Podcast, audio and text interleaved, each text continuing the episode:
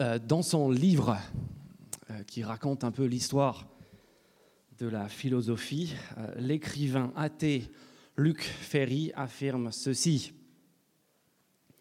Il dit si toutes les religions se définissent elles-mêmes comme étant une voie du salut par un autre, c'est-à-dire une voie de salut par Dieu, on pourrait définir, dit-il, les grandes philosophies comme la quête du salut par soi, c'est-à-dire par nous-mêmes.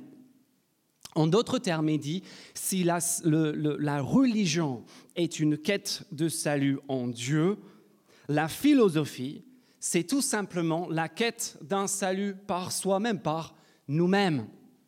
En fait, il développe cela dans son livre, il nous explique qu'en réalité, la question pour chacun de nous, que l'on soit croyant, athée, agnostique ou autre, la vraie question n'est pas de savoir est-ce que oui ou non nous allons chercher un salut qui relèverait de quelque chose en rapport avec la spiritualité, mais plutôt où ou en qui est-ce que nous allons chercher ce salut.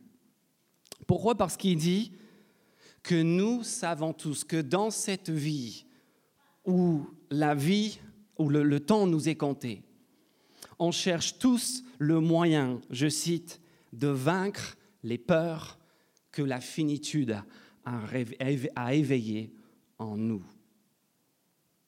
Pour le dire plus simplement, c'est pour cette raison qu'un article sur deux qu'on lit dans les journaux, euh, des reportages qu'on entend à la radio, sont intitulés quelque chose du genre Comment vivre plus longtemps en mangeant plus de concombres, prenant plus de vacances. Voici l'étude qui montre que si vous bronzez au moins, au moins 5 minutes par jour, vous allez rajouter 4 minutes à chaque année de votre vie ou quelque chose de ce genre-là. C'est une quête de salut.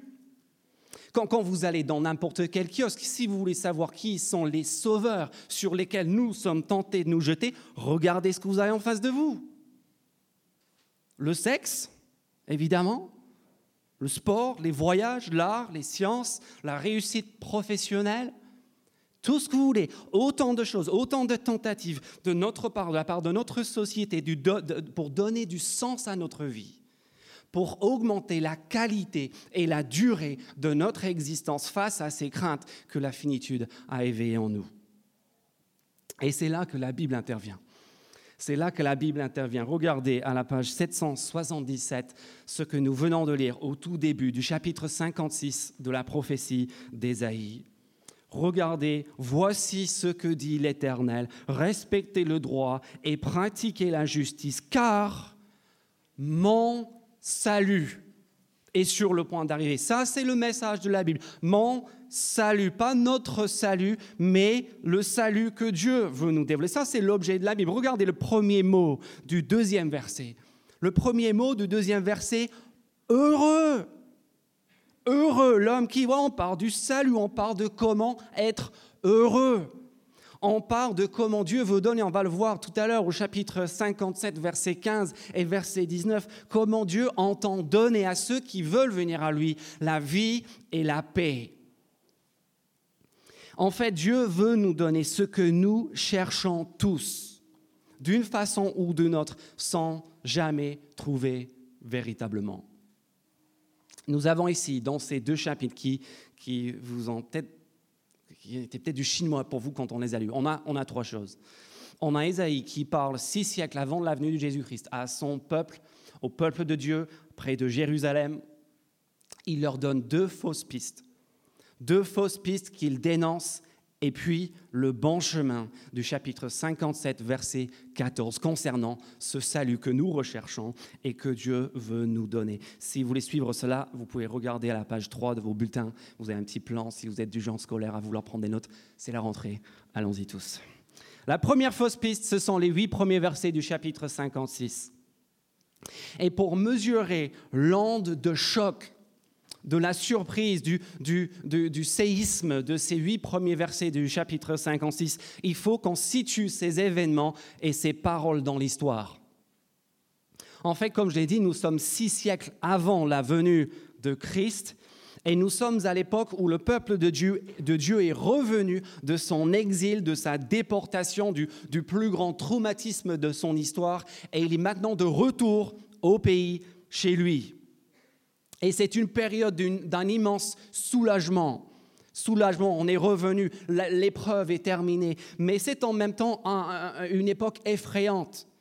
Parce qu'on est petit, on est minoritaire, on est sous pression au milieu d'un monde hostile, il y a la pression, il y a la crainte, et il faut réussir à exister, à vivre dans un monde, nous semble-t-il, qui est rempli de menaces, de forces hostiles et de risques en tout genre. Et qu'est-ce qu'on fait dans ces moments-là? Qu'est-ce qu'on fait toujours?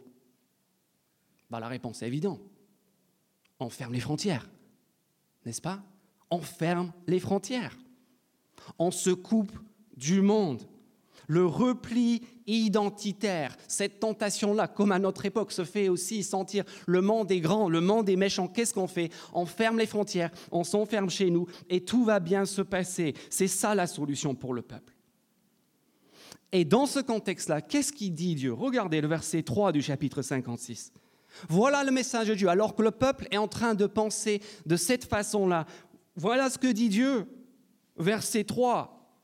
Que l'étranger qui s'attachent à l'Éternel ne disent pas L'Éternel me séparera certainement de son peuple, que l'eunuque ne dise pas Je ne suis qu'un arbre sec. En effet, voici ce que dit l'Éternel. Si des eunuques respectent mes sabbats, choisissent de faire ce qui me plaît et restent attachés à mon alliance, je leur donnerai dans mon temple et à l'intérieur de mes murailles une place qui vaudra, vaudra mieux pour elles que des fils et des filles. En effet, je leur donnerai un nom éternel qui ne disparaîtra jamais. Quant aux étrangers, oui, les étrangers, les autres, ceux contre lesquels on pense qu'on va devoir se protéger, Quant aux étrangers qui s'attacheront à l'Éternel pour lui rendre un culte, pour aimer son nom, pour être ses serviteurs, à tous ceux qui respecteront le sabbat au lieu de le violer et qui resteront attachés à mon alliance, je les amènerai sur ma montagne sainte.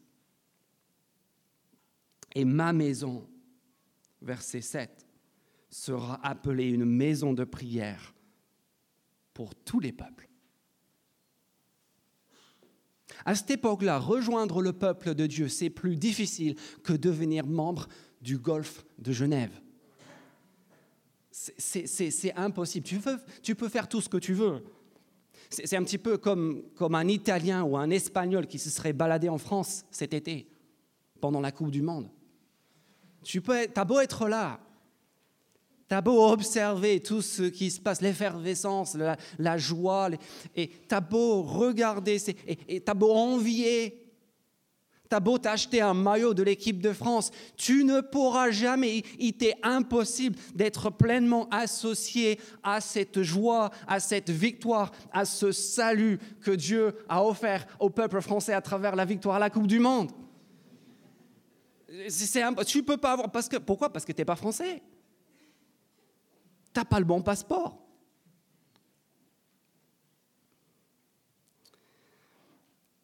Et Dieu, il pense quoi de ça? Pas de la Coupe du Monde, mais... en fait, ce que Dieu fait dans ces versets que je viens de lire, c'est qu'il désavoue scandaleusement ce communautarisme assumé de son peuple. Et qu'est-ce qui fait Regardez le verset 5. Regarde le verset 7. Il prend tous les sans-papiers spirituels. Il prend tous les rebuts de la société, les étrangers et les eunuques. Il les invite tous aux handicapés sexuels. C'est ça un eunuque? Aux handicapés sexuels qui n'ont aucune chance d'avoir un jour une descendance. Qu'est-ce qu'il leur dit? Verset 5, je leur donnerai un nom éternelle, une, progéniture, une postérité, un avenir qui, qui ne disparaîtra jamais. Aux exclus, aux étrangers, qu'est-ce qu'il dit, verset 7 Je les amènerai sur ma montagne sainte, chez moi, je les réjouirai. Vous croyez que le bonheur puisse être la chasse réservée, la chasse gardée d'un seul peuple, il n'en est rien. Parce que ce qui intéresse Dieu, c'est quoi? Bah, Regardez ce qui intéresse Dieu, le verset 6. Ce qui intéresse Dieu, ce n'est pas la carte d'identité de l'individu, ce n'est pas la tête du client, c'est la disposition de son cœur. Pas ses origines, mais ce qu'il y a à l'intérieur de lui. Verset 6, ce qui l'intéresse, c'est le cœur de ces gens. Ceux qui voudront lui rendre un culte, ceux qui voudront aimer son nom. Si tu arrives ici ce matin à l'église des deux rives, et je sais qu'il y en a plusieurs qui sont ici parmi nous ce matin, et pour tout, dire, euh, vous, vous êtes très mal à l'aise. Et je comprends.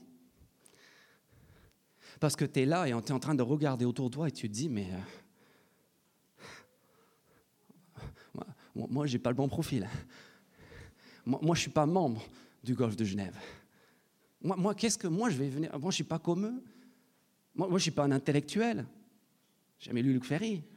Moi, moi, moi je ne je, je, je, je, suis pas comme tous ces gens un peu clean et propres sur soi. Bon, si ça c'est toi, j'ai une très bonne nouvelle pour toi. Regardez ce que Dieu dit. Dieu dit en fait, peu importe d'où tu viens, peu importe, l'extérieur, peu importe les dossiers que tu as peut-être cachés quelque part. Ce qui intéresse Dieu, en fait, c'est ton cœur. Et qui que tu sois, quelles que soient tes origines, si toi tu le cherches, si toi tu as cœur d'en savoir plus sur lui, d'aimer ton nom, dans son nom, ben c'est Dieu qui le dit, viens. Viens, il y a une place juste là pour toi, là, dans la première rangée. Viens, tu es le bienvenu. Première fausse piste, le communautarisme. Deuxième fausse piste, dans les euh, chapitres 56, 9 jusqu'au chapitre 57, verset 13, l'idolâtrie. L'idolâtrie. Et en fait, ici, quand on passe euh, après le verset 9 du chapitre 56, la surprise est plus grande encore que la première fausse piste ce qu'on apprend dans ces versets, c'est que non seulement Dieu entend inclure les exclus qui ont à cœur de le chercher, mais en plus de cela, il menace d'exclure ceux qui étaient, qui se croyaient inclus, ceux qui faisaient partie de son peuple.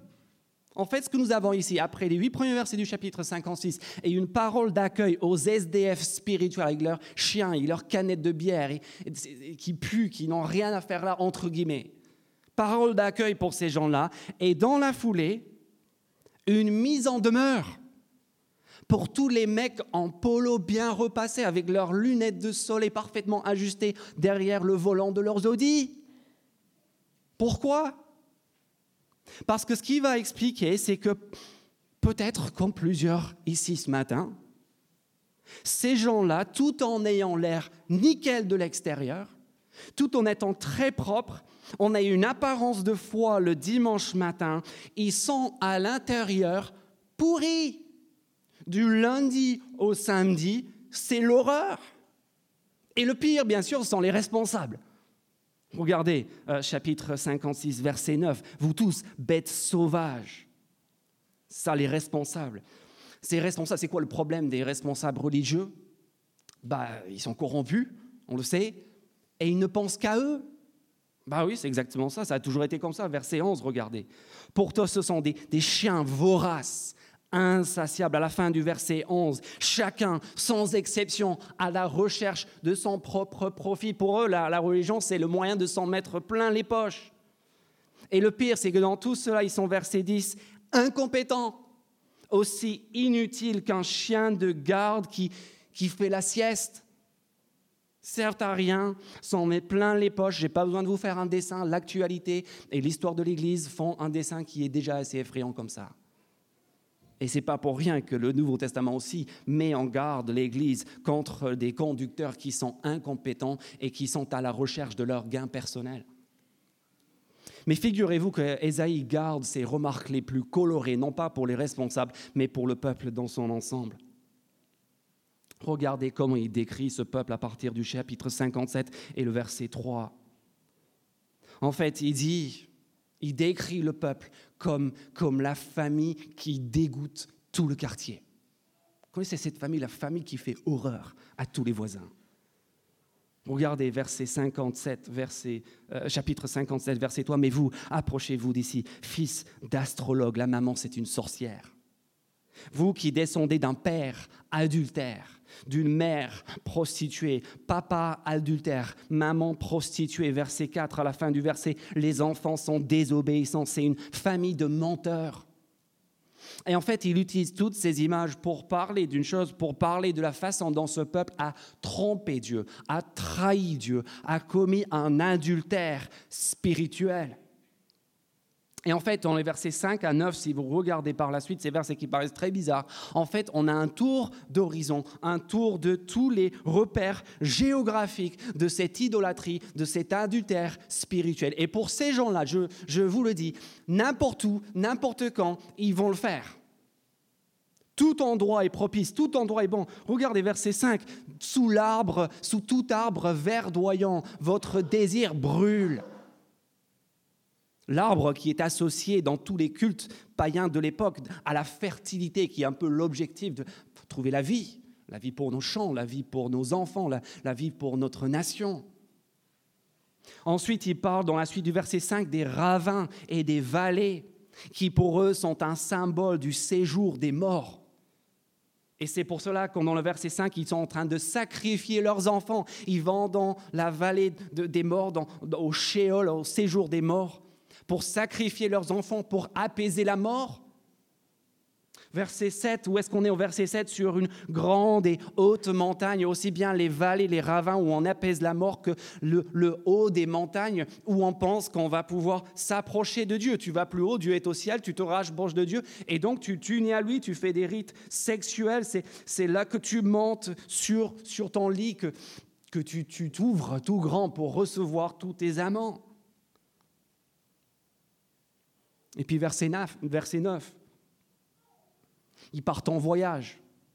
La quête au loin, sous les arbres, dans les vallées, sur les montagnes. Et puis ils envoient leurs messagers au loin, verset 9. Tu vas trouver le roi, le roi d'un autre pays avec de, avec de l'huile, tu multiplies tes parfums, tu envoies tes messagers très loin, tu descends jusqu'au séjour. Tu es prêt à aller n'importe où pour voir n'importe quoi et n'importe qui, pour, pour assouvir cette envie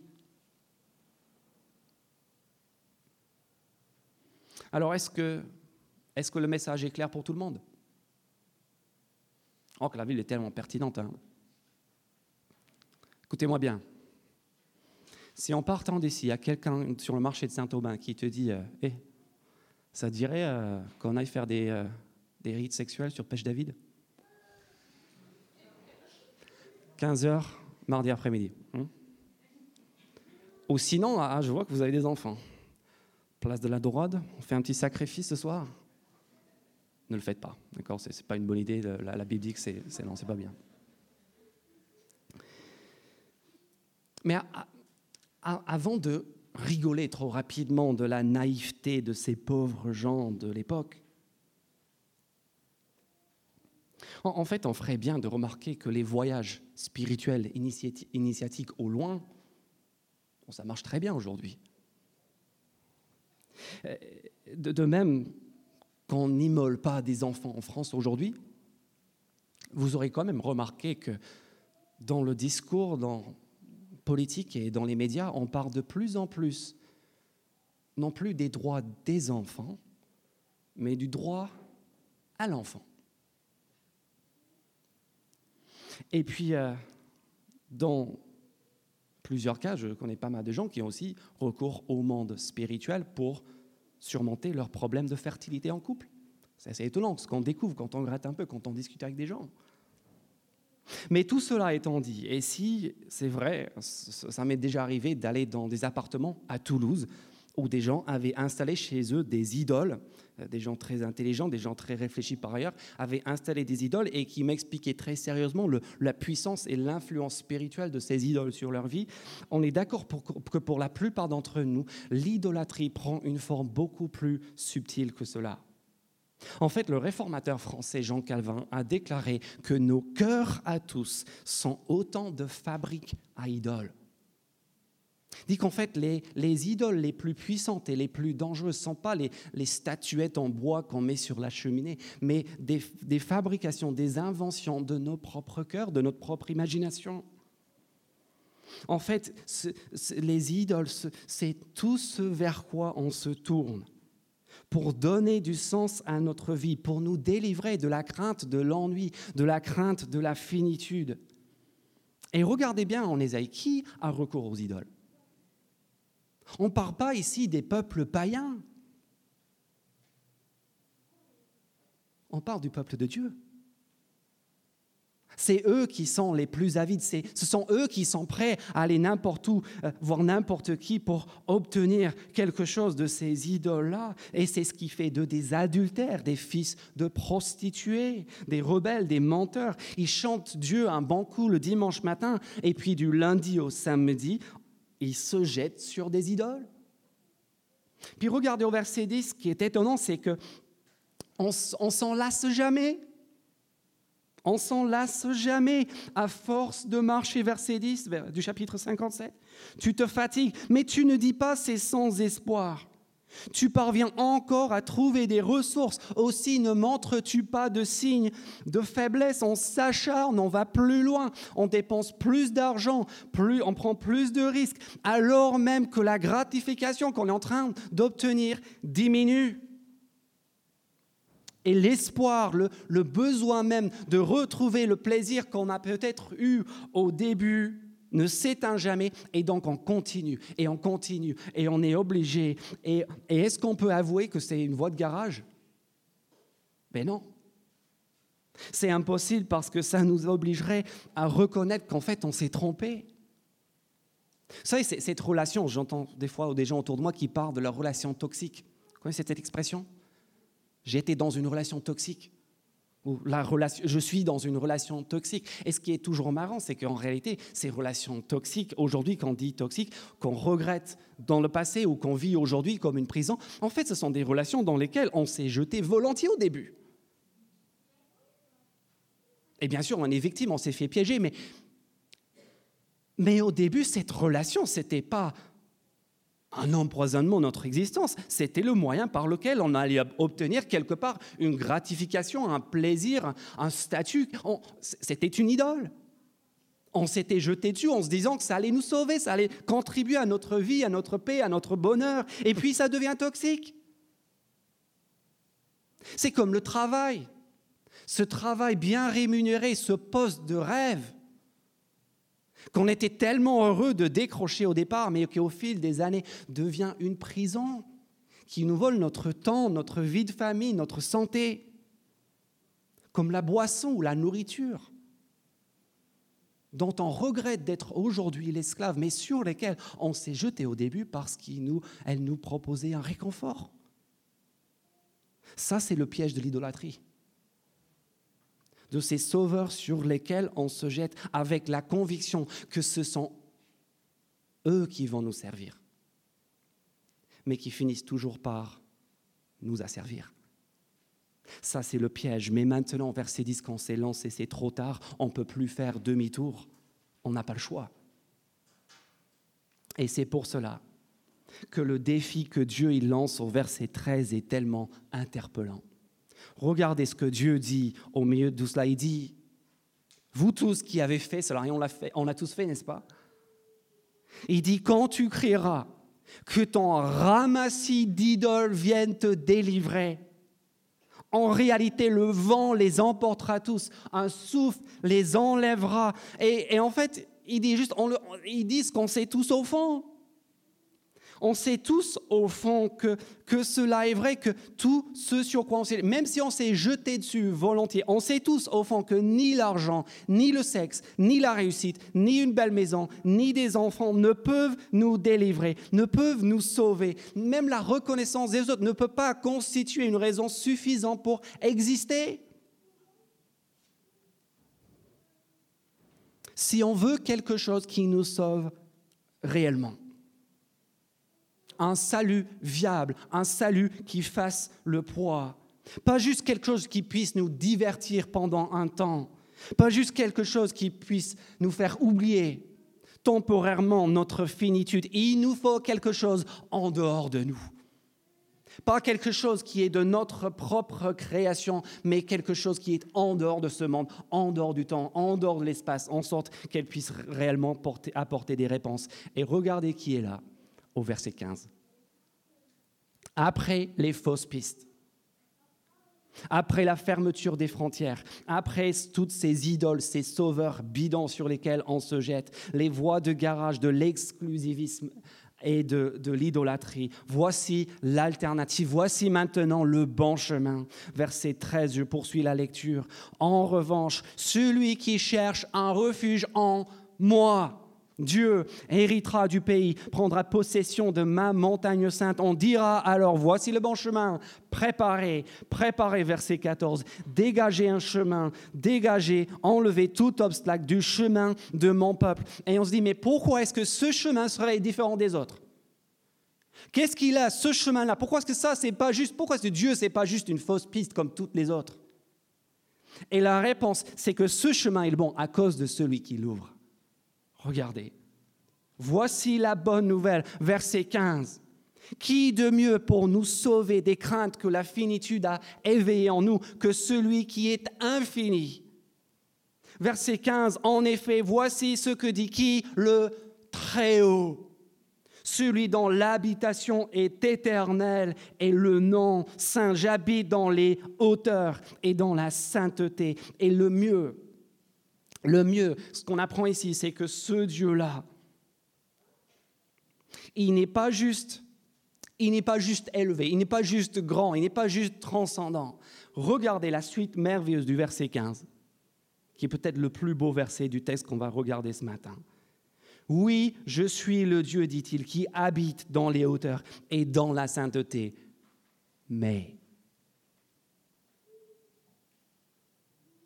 je suis aussi avec l'homme brisé et abattu, afin de redonner vie à l'esprit abattu, afin de redonner vie au cœur brisé. Dieu est prêt à offrir un autre salut un salut plus grand, un salut autre, non pas sur la base de l'identité. Quelle est la qualification pour obtenir ce salut-là d'après le texte? C'est pas selon la tête du client, c'est pas selon la carte d'identité, c'est pas selon non, c'est selon l'humilité de l'individu. Selon notre capacité de nous abaisser, de reconnaître notre finitude, nos, limitations et, et regardez juste l'intention de Dieu au verset 16. Ça, c'est extraordinaire malgré tout ce que ce peuple a fait, malgré ses fausses pistes, malgré l'exclusivisme, le communautarisme coupable, malgré la folie de leur idolâtrie. Qu'est-ce qu'il leur dit au verset 16 Quelle est son intention? Elle est on ne peut plus claire. Non, verset 16. Je ne veux pas lancer éternellement des accusations. Je ne veux pas m'irriter indéfiniment. Et c'est pour cela, en fait, que le Dieu transcendant se montre en mesure de proposer un salut pour tous. Verset 18. Regardez encore, j'ai vu sa conduite. J'ai vu ce qu'il a fait. J'ai vu les bêtises et les erreurs et les dégâts. J'ai vu tout cela, verset 18. Mais je le guérirai, je le guiderai et je lui assurerai une pleine consolation. Verset 19, je ferai naître la louange sur leurs lèvres. Je donnerai la paix. La paix à celui qui est loin et la paix à celui qui est proche. Et attention, avant de décrocher la paix dans la Bible, ce n'est pas juste la bonne sieste du dimanche après-midi que vous attendez tous. Ce n'est pas juste euh, quelques vacances. C'est pas juste l'absence de l'hostilité, la paix dans la Bible. En fait, c'est ce que nous appellerions aujourd'hui le bonheur l'état épanoui, le fait d'être comblé. Cette vie, cet épanouissement que nous cherchons et que nous désirons tous. Et le clou,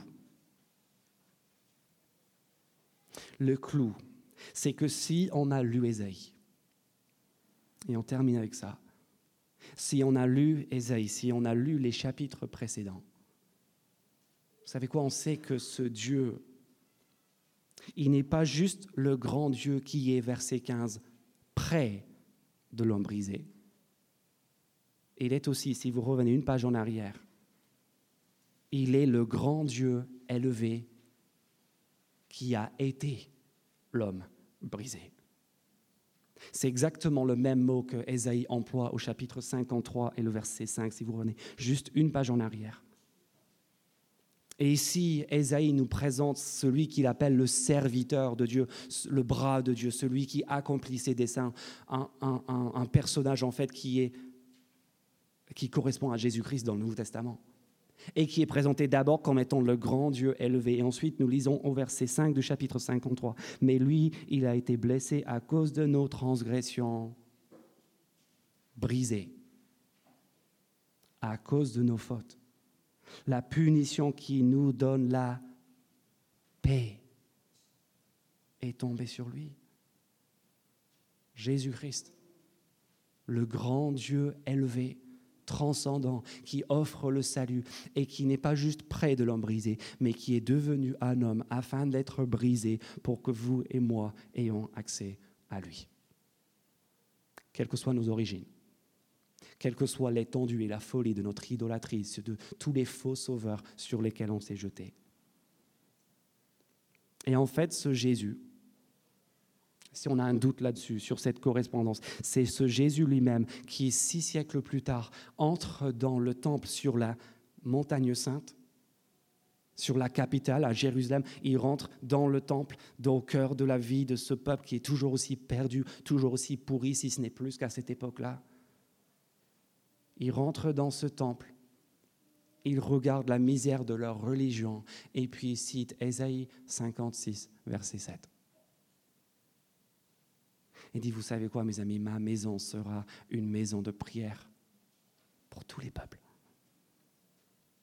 Moi, je suis venu afin que tout le monde, quelles que soient ses origines, s'il a la cœur de m'aimer, s'il a la cœur de me servir, qu'il vienne. Ce même Jésus dont l'apôtre Paul parle dans sa lettre aux Éphésiens au chapitre 2, en déclarant, en reprenant en fait Ésaïe 57, verset 19 que je viens de lire aussi, il, Jésus-Christ, il est notre paix, par lequel nous avons les uns et les autres accès auprès du Père. Et c'est pour cela que cette invitation fabuleuse qu'Ésaïe lance à ses contemporains résonne encore plus fort pour nous aujourd'hui. Ce salut exaltant, ce n'était pas juste pour eux, c'est pas juste pour les, c'est pour nous. une invitation à celui qui est loin, qui se sent loin, qui se dit j'ai pas le bon profil. La voie est ouverte à tous, dit Jésus. Un salut aussi pour celui qui se croyait proche, mais qui est pris dans le piège de toutes ces idoles qui séduisent et puis épuisent tour à tour. À vous aussi, il dit. Venez, venez, venez pour goûter à ce salut un salut véritable, un salut qui tienne la route. Et la question avec laquelle je vous laisse ce matin, c'est tout simplement qu'est-ce qui nous empêche? L'année scolaire est devant nous. Peut-être que vous êtes arrivé sur Toulouse pour vos études, pour un nouveau travail. Que c'est la première fois que vous venez, un ami vous amener. Et la question qu'Esaïe nous pose, elle est simple. Qu'est-ce qu'on attend? Qu'est-ce qui nous empêche de découvrir ce salut véritable qui est tellement supérieur à tous les autres faux saluts sur lesquels on est prêt à se jeter? Qu'est-ce qui nous empêche de venir, de revenir et de découvrir ensemble et de saisir ensemble ce salut merveilleux qui est rendu possible par le serviteur de l'Éternel, Jésus-Christ, notre Seigneur et notre Sauveur. Je vous propose qu'on prie ensemble pour conclure.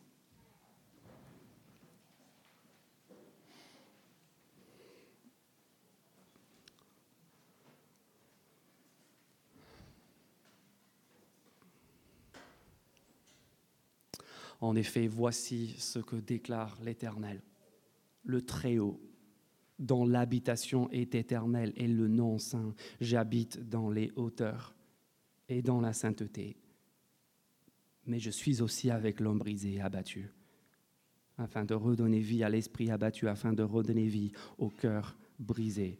Paix, paix à celui qui est loin et à celui qui est proche, dit l'Éternel. Notre Père, on entend ce matin cette invitation qui est claire. L'invitation à ceux qui sont loin, à ceux qui sont aussi, qui se sentent étrangers à toutes ces choses-là, ceux qui se sentent tout bizarres d'être ici ce matin dans cette pièce. On entend aussi l'appel pour nous tous qui peut-être nous considérons comme étant membres de ton peuple, mais qui nous trouvons pris au piège de l'idolâtrie. Ces faux sauveurs sur lesquels on se jette en disant qu'ils vont nous sauver, mais, mais qui finissent par nous asservir. Et on veut te remercier. On veut te remercier pour cet encouragement que tu es le Dieu transcendant, pas un petit Dieu de notre fabrication, mais le Dieu transcendant, le Dieu qui habite les hauteurs, et qui est en même temps le Dieu qui est avec l'homme brisé, qui en plus d'être avec l'homme brisé est lui-même devenu l'homme brisé, brisé pour nos fautes, afin que nous puissions être en règle avec toi. Et nous, s'il te plaît, à saisir ce salut, à peser cette invitation face à tout, toutes les autres choses sur lesquelles on pourrait être tenté de construire notre vie, de nous appuyer cette année. Et on te demande cela pour la gloire de ton Fils, le serviteur, le Seigneur Jésus. Amen.